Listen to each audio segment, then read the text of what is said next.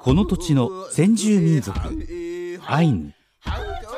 その文化は北海道の大切な財産の一つです。アイヌにもルーツを持つ私がアイヌ文化の伝承復興創造のための活動を行っている方々を各地に訪ねお話を伺います。ウポポイラジオウポポイラジオウポポイラジオ今日は2023年10月27日に網走の北方民族博物館で収録した模様をお送りいたします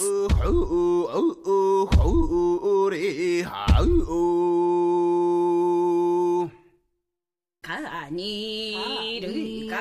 ランカラプテ高山秀樹です。イランカラプテ関根麻也です。マヤさんが出演したドキュメンタリーをテレビでやってました。はいありがとうございます。STV さんですかね。あのタイトルが「世界ことの葉気候」という、はい、あの中でびっくりしたのはあの北欧のサーメっていう民族の方を訪ねた時に、ね、同じ名前のマヤさんっていらっしゃったんですよね。はい、すごいこう、まあ、アクティブに活動されてる方なんですけど、うん、世代も近くて、うん、でやっぱりこうまあ北方同士として似てる部分もありますし、うん、でもやっぱりこう宗教関係もですし、こう食べてるものいろんな形で生活形態も違って違う部分もあって、でも共通して言えるのは私はどちらもやっぱりかっこいいなというか、こうあ自分たちを知ってるって本当に美しくてこう自信が満ち溢れていて素敵だなって思わせてもらえるのがサーメの方々もですしマオリの方もですし、まあ、アイヌももちろんそうなんですけど、はい、今日はそんな 北方民族ですね、うん。はい、北方民族というか北方圏にいる、うん、こう北方圏のこう資料だったりとかいろんなものを展示されている北海道立北方民族博物館に伺ってきました、はい、これ網走のテント山という山のね上にあるんですけど、はい、見晴らしもいいですけど中の展示物がすごいっていう。すごいですね。なんでこう監獄行ったりとか、うん、あとはこうちょっと景色眺めてクリオネ見て流氷見てだけじゃなくて、はい、絶対に網走に行く人はこう寄ってもらいたい博物館ですねあそこは。で今回の取材の中で館内で学芸員の方にお話を伺ったので、はい、うっすらと後ろに音楽が流れてますけどこれは館内で撮ってるっていうまあ、印なので。しかもこう流氷の音だったりとか、はい、いろんな音が流れている館内だったんですが、うん。はい、そこで学芸主幹の笹倉いるみさんにお話を伺ってきました。今週も盛りだくさんなので早速聞いてください。やくんぬわえんこれやんイランカラプテ。イランカラプテ。よろしくお願いいたしますよろしくお願いします今日と来週は北海道立北方民族博物館に伺って学芸主幹の笹倉いるみさんにお話を伺っていきたいと思います。よろしくお願いします。よろしくお願いいたします。今もう早速館内にお邪魔してますけど、はい、ここはどういう施設なんですか？あこちらはですね、はい、あの世界中の北の方に暮らしている先住民の人たちの文化を紹介する博物館です。北方民族。それは先住民が主ってそうですね。はい、えー、楽しみです。私も8月ぐらいにこう、まあ、スイスの方であった打ち合わせの時に、はい、北方民族で集まって話するみたいなのがあって、えー、でまあ、それこそいろんな、まあ、ロシアもあのサーメとかあとはカナダとか、い、ろんな人たちが集まってお話しして。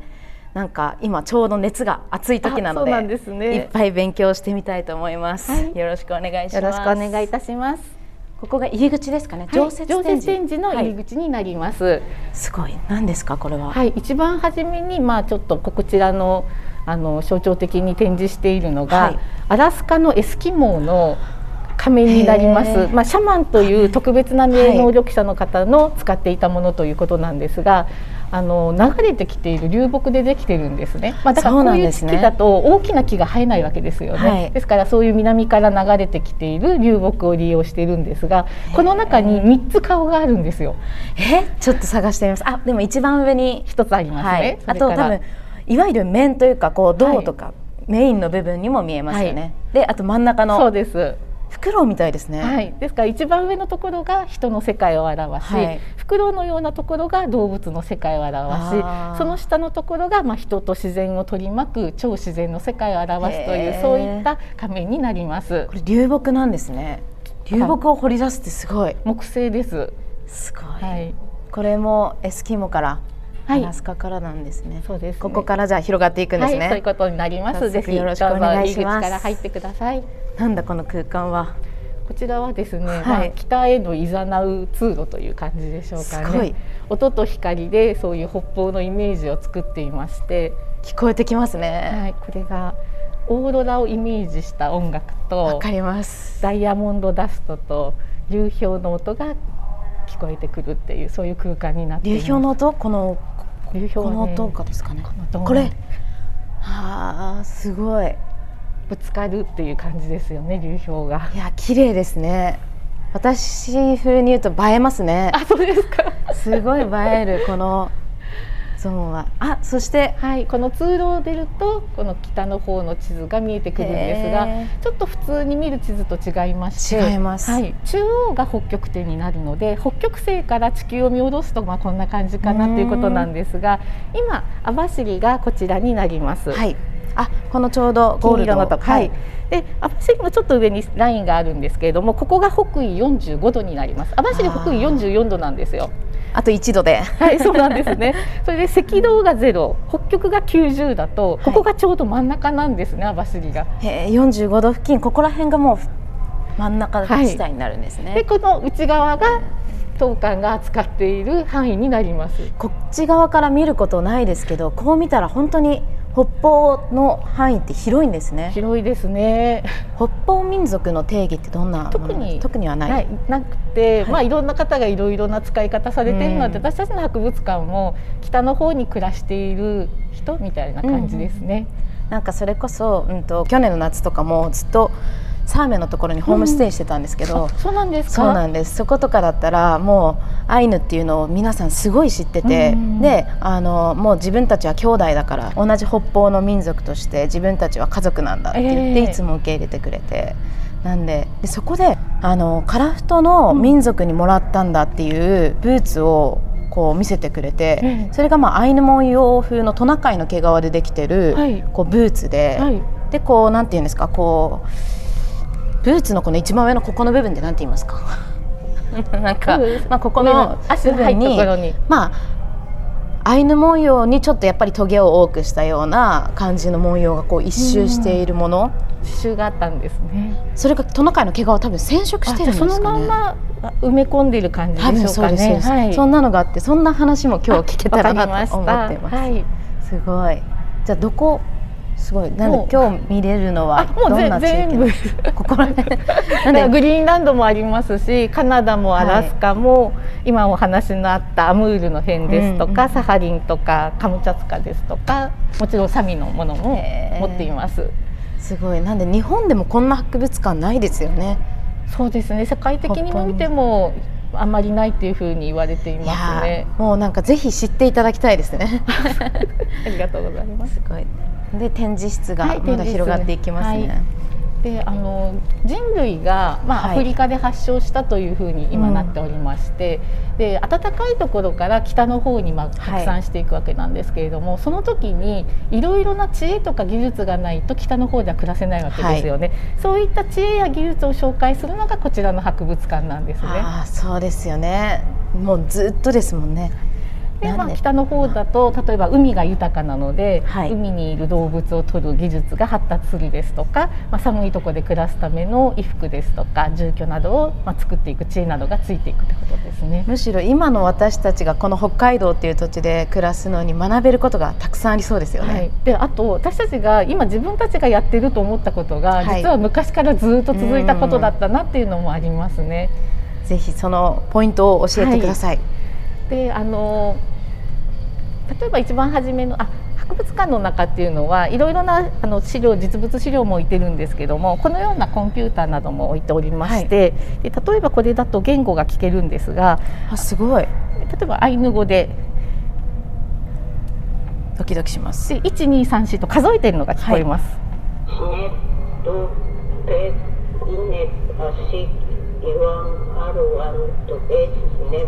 いケラマ聞き慣れたアイヌ語です。そうですよね。あ、じゃあサミ語で聞いてみましょうか。お願いします。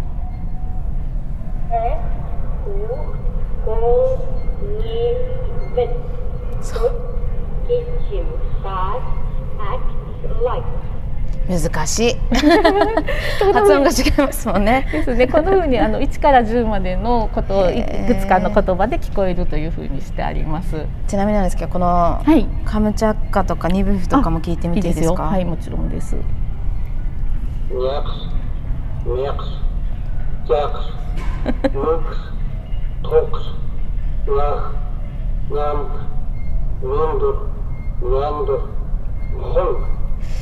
全然わかんないですね。ねもうだから違う言葉だってことがここだ聞くだけでもはっきりわかりますよね。だからそういうふうに言葉も違う方ですとか、はい、えー、本当に北の方にはたくさん暮らしているわけなんですが、はい、ここに例えばロシア語だとか英語だとか日本語とか、まあ北欧だとスウェーデン語とかそういう言葉もあの皆さんお話になるということですね。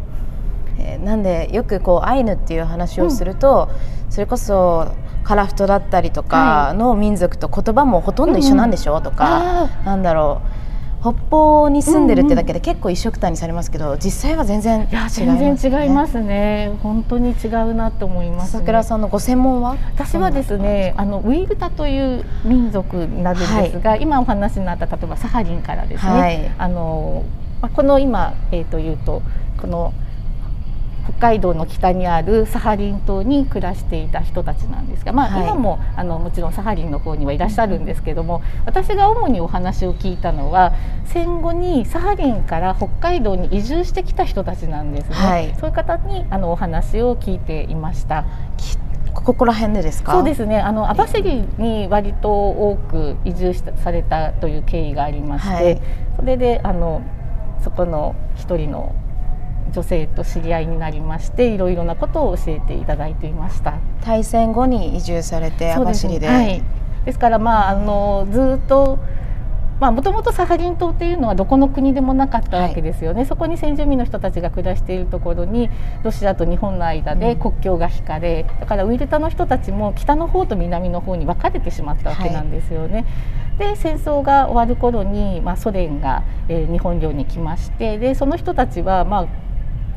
どこの国の人でも変な話なかったわけですよねもともとは。は。い。もともとはそうなんですけれどもでもどちらかというと日本の方にこう親しみを感じてたわけですよ、うん、日本領に住んでたわけですから、はい、そうするとその人たちは、まあ、いろんな事情があるんですけれどもあの戦後に網走に。まあ、網走っていうか北海道に移住してきてで少しずつなんか網走にこう集まってきたっていう時期があったんですね。網走だったんですね。このまんま来てあまあでも流れで。だからそこがねよくまだ分かってないんですけれども、はい、人によっては例えば最初函館にいましたとか本当に違う場所に最初は、例えばあの男性ですとシベリアの方に一度抑留されてから、うんうん、あの舞鶴に引き上げてきてそれからっていう方もいらっしゃるんですけど随分こう大回りというかそうですね。ぐるっと回ってきたんですね、はい、だけどもなぜかこう網走にだんだんこう集まってきた時期があるんですね。で私はそこがどうしてなのかっていうのを知りたいと思ってるんですけど、はい。まあ、いろんな説はあるんですね。例えば風景が似てたからとか、うんうんうん、でもいや結構北海道道路に割と似てる風景だからちょっと風景説私はどうかなと思ってるんですけれども、うん、ただ実際に網走にあの、まあ、数十人だと思うんですけどもあの集まってきて方たちがいましてでその中のでもなんて言うんでしょうウイグタのアイデンティティをじゃあ持ち続けるかっていうとそうではないですよね、はい、やはり日本に来てからあの暮らしてるとか、はい、そうなるとあのなかなかやっぱりウィルタのことを聞くって言ってもあのみんながみんなお話ししてくれるわけでもありませんけども、うん、その中で、まあ、私はウィルタですっていうことを言ってた最後の方からずっとお話を聞いていまして。うんで本当にこの博物館にもいろいろ協力をいただきました。はい。そのコミュニティみたいなのが網走にあったということですか、そうですね。はい。でその方たちがまあ中心になって例えばあのもう亡くなってしまったんですけれども、えー、北方少数民族資料館ジャッカドフニというものを作っていたりしまして、はい、でそこがまあ閉館になった時はそこの資料はすべて10日にあの入っております。今じゃあその樺太に住んでるイルタの方々が、はい、どんな感じなのかとかはそんなにわからないそうですね。あのー、今みたいな状況になる前は、うん、実はあの行き来もあったんですよね、はい、けど今は正直どうなってるのかなと思いますね。すね。はい。あとあの多分皆さんもこう気になる、はい、今ここではアイヌっていうことを主にお伝えしてるんですけど。はいええ。多分ここの博物館ではカラフトのアイヌも、まあ、北海道のアイヌもあ、ねはい、あとはウィルタの方々も展示を行っていると思うんですけど、はい、その中で笹倉さんが感じるこう似てる部分とかここは全然違うなとか、はい、あれば教えてください。そうですね。あのここの博物館がいろいろな民族のものをこう、まあなんていうんでしょう同じようにな並べてっていうか展示していることで、まあ、比較していただこうというのはあるんですよね。でもそれはなんで比べてどっちがいいとか悪いとかっていうことではなくて、うん、その比較したことでなんか知るっていうことをちょっとやっていただきたいなと思ってるんですが、はい、私の感覚では似てる方が多いですよね。そうなんですね、うん、結局やっぱりなんか同じかなみたいなことがあってでそれは別に北方民族ではなくてあの日本人っていうんでしょうかね。日本人の中とも共通することがあるし、はい、なんかなんか人にはこう人類に普遍的に共通するものがあるのかなっていうのをちょっと感じてまして、はい、でまあ、どうしてこういうことをしているのかっていうとやっぱりお互いに知り合うっていうことがすごく必要だなって思うんですね。だから知らないとやっぱりなんとなく疑ったりとか恐れたりすると思うんですけれどもそこをまあ知ってくださいっていうのがこちらの博物館になります。やっぱりじゃあそうやって普遍的なこう人類人として持ってるものもあれば、あとはこのまあ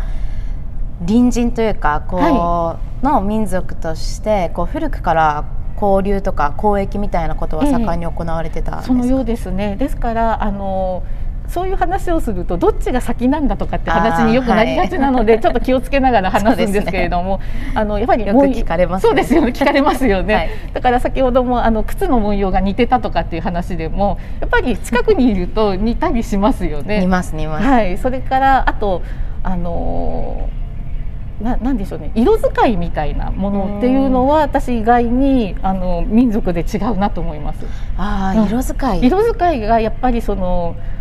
ななんでしょうね。好みっていうんでしょうかね。それはやっぱりこう、はい、親しんできたものを良いとするところがあるんでしょうかね。そうなのかもですね。私も小さい頃、うん、それはあのウィルターとかじゃなくカラフトのアイヌ文様、はい、カラフトのこう特徴のこうアイを持ったアイヌ文様ってあるじゃないですか、はい、なんでこういろんなこうものにアイヌ文様を描いて遊んでたら、い、やそれじゃあカラフトだよとか、うん、それじゃあもうこっちよりももっと東だとか、うん、そうやってこうなんだろう言葉には出せないけど全然違う色とか文様のこのカーブ具合とか たくさんあってそんなのを叩き込まれてた気がしますね。そうですよね。だから 私も本当は口で説明できなきゃいけないわけじゃないこの仕事してるわけだから、はい、でも文様の そのカーブの違いなんかを見て私は分かるんですよね。こっちはこっちだ、はい、こっちはこっちだって、ね、だけれどそれを人に説明できるかっていうともう途端に難しくなってしまって。そうですよね。いやなでもなんかやっぱり世の中違いとか何が先なんだ、うん、この意味は何だって求めますからね、うん、とかそうなんですよね。いや特にやっぱり文様の意味について聞かれることは多いですよね。そうですよね、えー、でそこもまた難しくてもともとはこうだったけれど変わることもあるし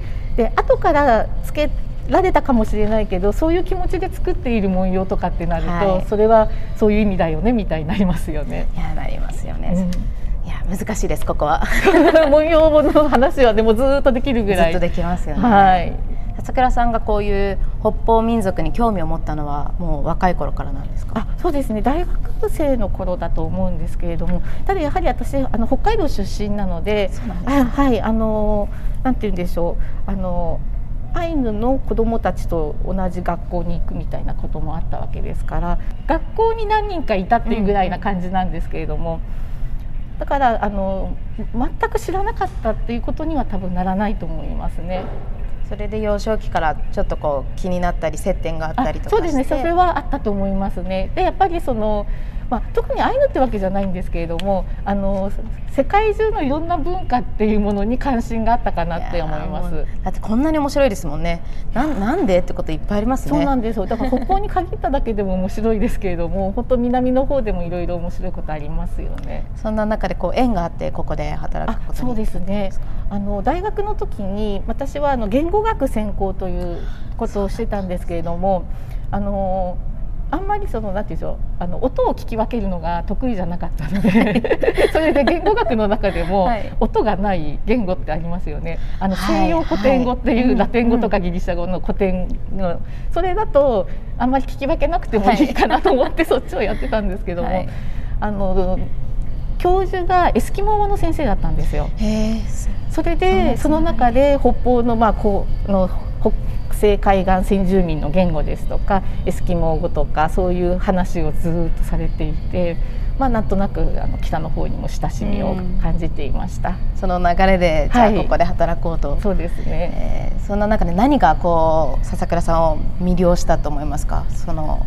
あそうですね。あの一つはですね私はもともと学芸員になりたいっていうのがすごくあったんですよ、はい、だからその学芸員になれれば変な話どこでもよかったっていうのがあって。はい、だからとにかくそうそうそう。学芸員にとにかくなりたいっていうのがまず一つあったんですね、はい、でもその中でその北の方っていうのは先ほど言ったあの西洋古典語っていうのはあの文字から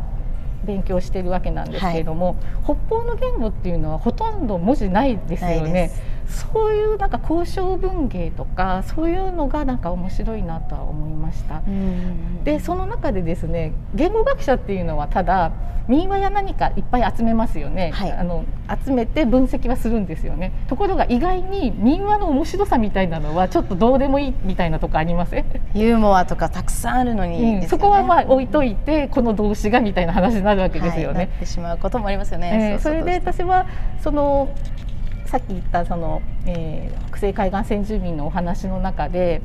コッパーっていう単語が出てきたんですコッパー。英語でコッパー。コッパー。はい、はい、銅ですよね？金属の、はい、ところがそのお話を読んでてもそのコッパーが何なのかいやどうではないみたいな感じがしたんですよ、はい、それでこれは何かなっていうのを調べていったら北西海岸先住民の人たちが使っている儀式用の銅の板だってことが分かったんですよね。ただの銅じゃなく。ただの銅じゃないんですよね、はい、その銅の板だっていうのが分かってであそうなんだとものすごく私の中ではそれが印象深くてでなんかものの世界も面白そうだなっていう感じで入ってきました。うん、そうですよね。なんか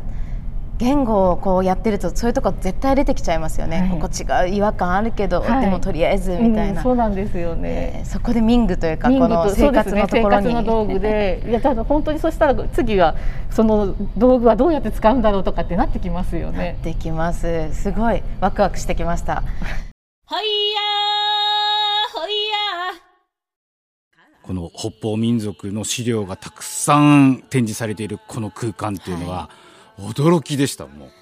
実際こう高山さんって北方民族って聞くとどんなイメージ持たれてました？やっぱりあのイヌイイヌイットのイメージが一番強かったですし、ね、言って分かったんですけどあのよくその放送でエスキモーっていうといやそれはダメですかったらあのイヌイットっていうふうに直されたりもするし、はい、えー、例えばインディアンもダメでネイティブアメリカンとかっていう、うん、その区分けというのも実はそのルールはその使っている発信している人の立場によって違うってことも学芸員の笹倉さんに教えていただいて、はい、実際細かく分かれてるから、何、うん、かを焦燥していようとすることの方が難しいんですよと。難しいと思います。だからはっきり言ってその看板にもその展示物のプレートにもエスキモーという言葉もありましたしイヌイットもありましたしだから細かく分類されているものをまとめて言おうとするから何か正しいものをこう、用意しなきゃいけないっていうふうに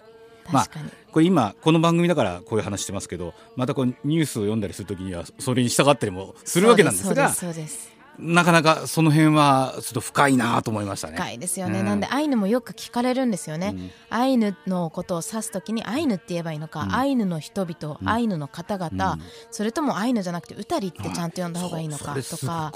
あとはアイヌ民族がいいのか、いろんなこう名称があるんですけど、私の中ではやっぱりそれも個人で違いますし、誰から見てるのか、誰と関わってるのか、どこと何をしていきたいのかですら変わると思うので、きっとその都度こう考えながらこう話す。まあ愛の限らずですけど、日本人ももしかしたらそうかもしれないですよね、うん、なんでそんなことも思ったりしましたね。だからね言葉ってどうしてもその言葉が正しいか間違ってるかになるんだけどどういう思いで話すか伝えるかだと思うんですよ、はい、だから相手をリスペクトしてお話ししているのであればその言葉ってのは本物だしどんなに丁寧な綺麗な言葉でもいやあの人たちあの都会とは違うところに住んでて、うん、あんまり発達してない文化だねみたいなことをもし思ったとしたらそれはどんな言葉使ったらダメですよね。そうですよね、うん、なんで言葉はあくまでもこうツールとして自分の部分を伝えるものとして選んでいく必要はあるのかもしれないですよね。でそんな北方民族私もこう概念が覆るというかあとはもうむしろこうあやっぱりなみたいな部分もあったんですけどそんなものを見せてくれた展示具体的にどんなものをこう展示されているのかもお話を伺ってきてますので後半もお付き合いください。やくんぬわえんこれやん。もうあとは物がこの後にたくさん民具衣装ですね。はい、見えるので。の博物館では民族ごとの展示ではなくて、はい、衣食住のまあそういったあのテーマごとに分けておりまして、一番初めは衣食住の衣のコーナーで、いいでね、はい。でこの初めのところにあるのはあの割となんていうんでしょう上から下まで揃ったような形のものなんですが、はい、一番初めに実は展示しているのが装飾のものになります。はいで北の方っていうとなんとなくやっぱり暗いイメージを持たれると思うんですけれどもあの実はいろいろな色色鮮やかなものもありましてここでまず皆さんに驚いていただくある意味晴れですよね。そうなんですよ、ね、すごい晴れ。そうなんですよね。だからこの色使いがやはりなんていうかハッとさせられるみたいなところがありますね。でもやっぱり北方っていう地域性もありまして例えばこちらの長いベルトなんですが、はい、これアラスカのエスキモーの女性のものなんですけれども小さい白いものがいっぱいついてるの分かります、はい、あれはですねビーズみたいなこう、はい、小さいの小さいのはですねトナカイの前歯なんです。へえでトナカイの前歯ってものすごいちっちゃいんですよ。これぐらいるやつ。そうそうそうそう。でこれが一列が一頭分なんですよおということはこれ数えると305頭分ぐらいあ縦の一列が一頭分、はい、ってことですね。はい、305頭分。でこれはですね、あの女性用ベルトなんですけれども。はいまあ、これをあの締めるとあのちょっと病気が治るみたいなこともあるんですが、うん、それと同時に私の旦那さんはそれだけ狩猟できる解消があるのよってことを言ってるベルトでもあるわけですね。ある意味こう誇りですよね。そうなんですよね。自分とはこんなもんだぞって。そっかすごい。でもはい。はい。あビーズはあの交易で手に入れたものですね、うん、ここは北西海岸。あでサーメいろんな本当にそうなんです。いろんな民族がこう地域から、はい、ちょっとそこあの戸惑わせてしまうかもしれないんですが。逆にこう並べれてる方がすごいなんか吸収しちゃうものがたくさんありますよね。例えばあのこの愛の方たちのこの玉祭と呼ばれる首飾りは、はいやっぱりビーズが大きいですよね。大きいです、ね、他のところに比べてももう最大と言ってぐらい大きいんじゃないかな絶対肩こっちゃう大きさですもんね。色はね寒色系と言いますか、はい、でもこれカラフトのになると赤とか黄色とか入ってきますよね。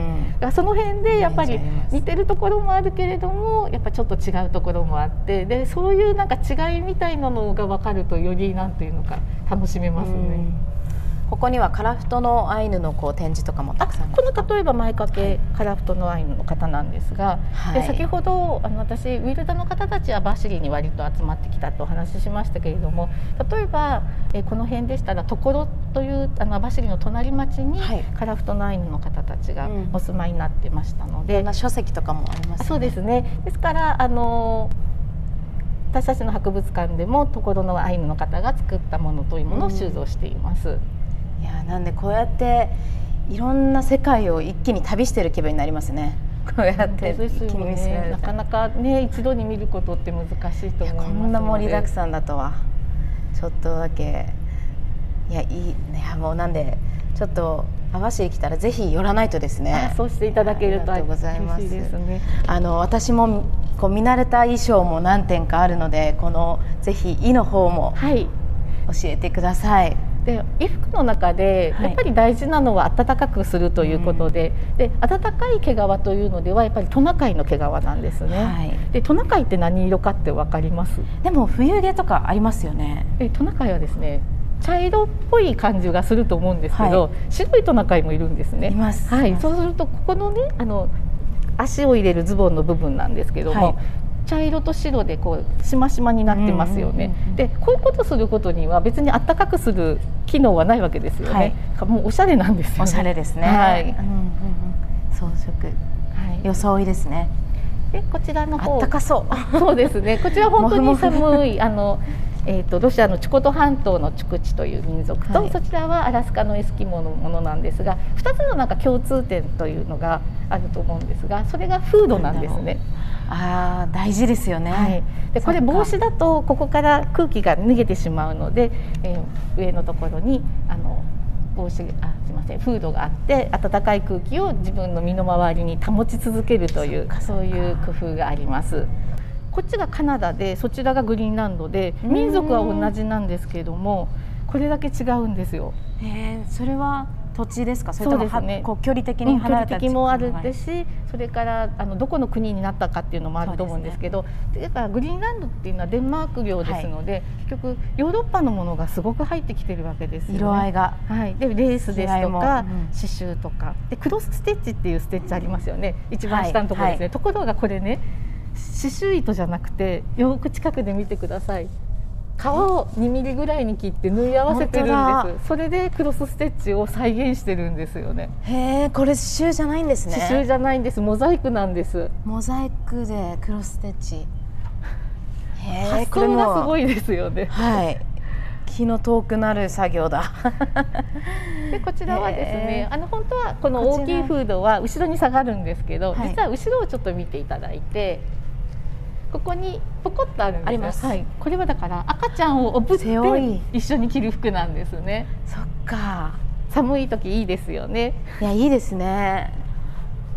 ちょっと現代にも欲しいですよねこれ。北海道とかだったら絶対必要ですよね。たまになんか泣いてていや絶対寒いなって赤ちゃいますもんね。これトナカイのトナカイ。内側にトナカイの毛皮が入なっててあの内なんていう？えっと中側が毛皮になっててだからひっくり返してるんですよね、うんうんうん、なんかそれこそそのサーメの私のホストファザーがいつも言ってるのが、うん、トナカイ民族圏、まあ、トナカイを遊牧したいトナカイと生きる民族たちって、うん、みんなこう似たようなもんだって言われるけど実際にはいるトナカイの亜種というかこう種類すら全然違う大きさも違うし、性格も違うし、自分たちはトナカイ乗らないし、自分たちのトナカイは比較的小さいけどこういう性格なんだとかそうやってこう私たち特にこう日本に住んでちゃうと同じに見えちゃいますけど、全然違いますよね。ね。トナカイもそりゃ性格違うし、人間も違うし、はい、全部違いますよね。いやなんで衣服一つとってもすごいものすごい知恵ですね。靴もすごい。あそうですね。ですからあのトナカイの皮というのは、まあ、毛皮はあの暖かいんですけれども弱いんですねどちらかというと。ですから靴底にはアザラシの皮を作った使った方がいいです。やっぱりなんでアザラシも多いですか？そちらの方がアザラシになっていまして。アザラシ強いって言いますもんね、はい、でアザラシは見るとちょっと可愛い。してます。してますしてます。あのアザラシの方は今度防水性があるので、うん、はい、雪の中に行ったりする時はこちらの方がいいですね。じゃあそのどこに住んでるかによってやっぱりそうですね。海岸沿いだとアザラシは手に入りやすいですけれどもあの、まあ、内陸だとトナカイだったりとかはい、だから同じ北の方に暮らしているあの、まあ、一つの民族でも海岸に住んでいる人と内陸では着ているものが違うっていうのもあります。そしてびっくりするぐらいどの衣装もおしゃれですよね。今いきなりコレクションでこれで歩いてきたらもうそれがもう雑誌で一気に流行るみたいな ぐらいおしゃれですよね。そうなんですよね。で流行なんかも割と取り入れられたりしていますので、はいこの書いてある年齢が、ね、この年代が作られた大体数周年ぐらいでしょうかね。分かってる時には制作年も入れてますけれども。1930年代にこんな服着てたらトップモデルですよね。へ えすごい。でこちらが、はい、アザラシとかトナカイの。そうですね。こちらはあのロシアのアムール流域に住んでいるラーナイという民族の、はい、花嫁衣装になります。花嫁衣装だからこんなに細かい、うん。で花嫁衣装というのはなんか3枚とか7枚とか奇数枚重ねて着るんですがこれは一番上に着るものなんですね。はい、でポイントとしましてはここのところにですね木が刺繍されてるんで、はい、これ生命の木とかいうあの呼ばれているあの刺繍なんですがここに鳥が止まってるのが、はい、この鳥がですねこれから生まれてくる子孫を意味してますので子孫繁栄を願った模様になっています。なんでこれ一着にあで左右に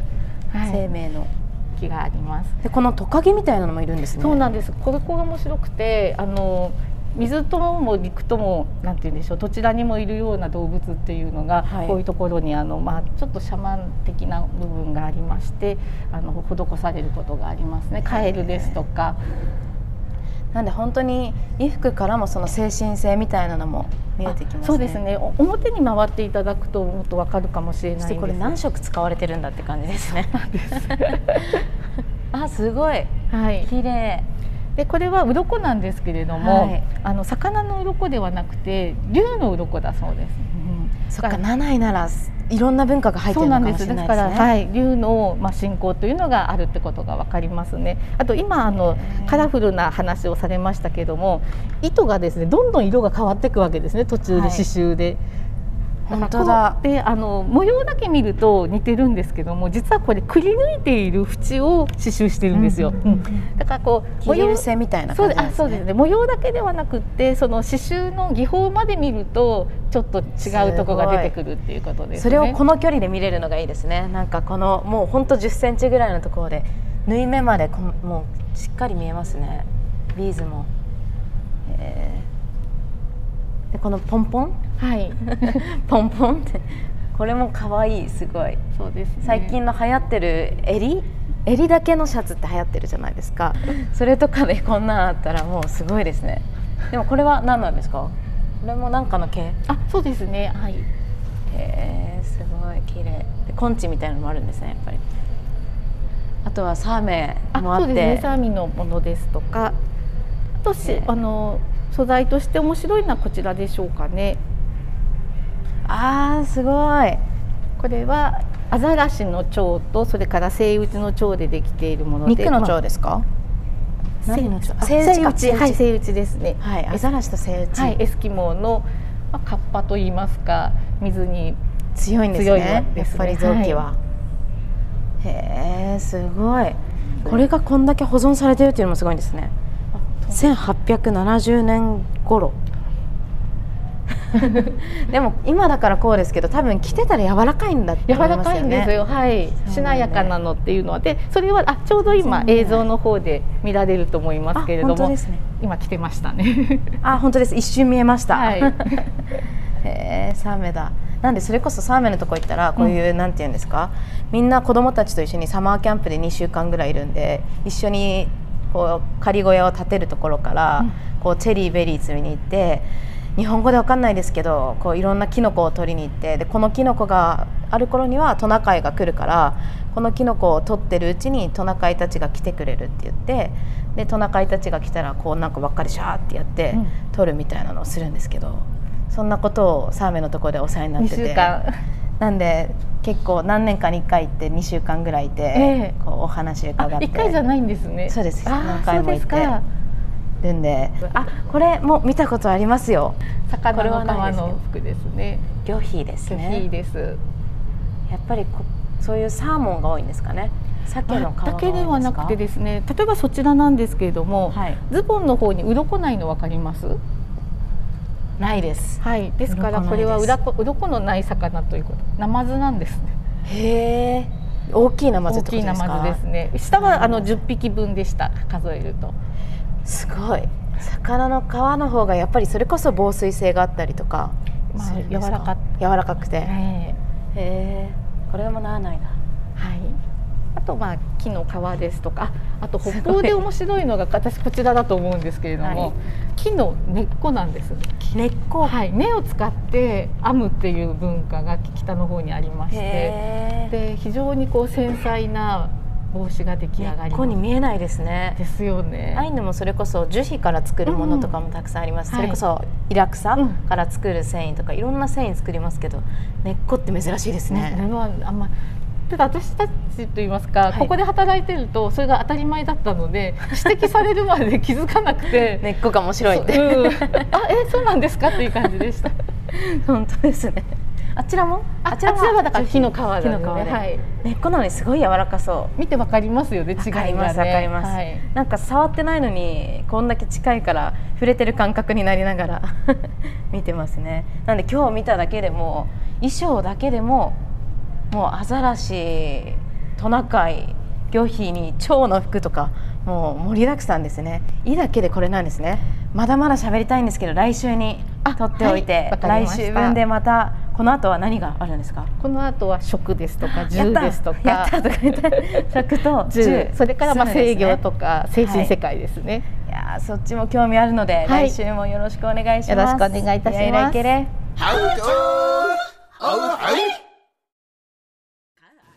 いや本当すごい北方民族博物館。まあ、すごいです。網走に行ったら絶対に行ってもらいたいって力説しますよ、これはもう本当に。そうですよ。うん。なんとにかくね、その例えばあの衣服にしてもね、デザインもいいんだけど、なんか想像してたのは、あの木の皮とかね、布とかっていうのはなんとなくわかるんだけど、はい、魚の皮だったり、それからこう今お話の中で出てきた、あの要するに蝶、はい、あの臓器ってこと？臓器ですね。セイウチだったりとかアザラシの腸っておっしゃってましたね。でマヤさんなんかさりげなく言ってましたけど 臓器ってやっぱり防水性高いんですか？そうですね。あのああいうのももともとこうやっぱり油を持ち歩く時とかにも臓器ってこう使えますし。か。弾くんだ。そうですそうです、まあなんか想像したらやっぱり人間の体の中で臓器に吸収性があったらもう しょうがないですからねもう体の中で膨張しまくりみたいになっちゃうと思うので。それがさこれいかにも腸でできてますっていうんだったら、はい、なかなか受け入れられないけどすごいデザイン性なんですよね。そうなんですよね、うん、なんで人々がこう生きる力というか、こう寒い地域ってなんか大変そうって思われることが多いと思うんですけど、うん、でもそうじゃなくてその土地の豊かさだったりとかかっこよさだったり美しさっていうものをこう感じれる施設だなって思いましたね。これもし今お店でね一点物でこれ展示してあったらすごいあのお値段がつくんじゃないかっていうぐらい。と思いますね。なんか先日それこそノルウェーに行ってた時に、それこそ、あの、どっか、まあ、ロシア、まあ、どっかの北方民族から買ったって言ってたんですけど、うん、ヨーロッパの人が、うん、あの、あこれがその同じくアイヌに近しいこう北方民族にもらったんだよとかってこう説明されたのが、うん、トナカイの毛皮でできた靴だったんですけど、はい、まあ、ちょっとこう色が変わってて、うん、それいくらで買ったのって言ったら日本円にしたら1足20万って言うんですよね。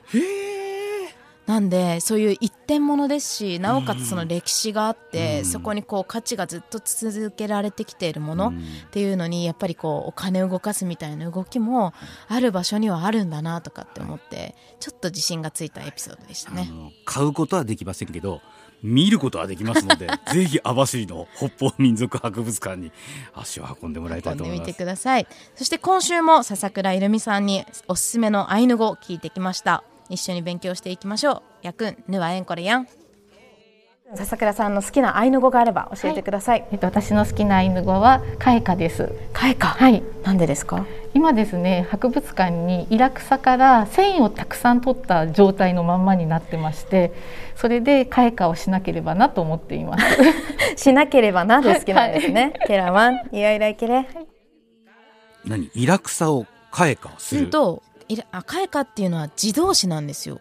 でこう何何で糸よりをするっていう意味なんですけど糸より。はい。なのでこう木の繊維だったりとか、うんうん、今おっしゃってたイラクサの繊維だったりとか、うんうん、そういう繊維を使って糸をよってこうねじって糸を作っていくっていうことを替えかっていうんですよね。なるほど。もう本当に細かい細工のものも展示されてましたからね。そうです。であれすごいのがよじりこうねじりをかけてるので戻らないんですよね、はい、ねじりが。強いんだ。強いんです。なのでこう本当に繊維のパサパサだったやつを開花して一本の糸にすると背負いのこう強い頑丈な紐みたいにロープみたいにすることもできますしそれこそうちの実家とかで古くある写真とかは開花とかで犬の首輪みたいなのとかも作っててそのぐらいやっぱりこういろんなところで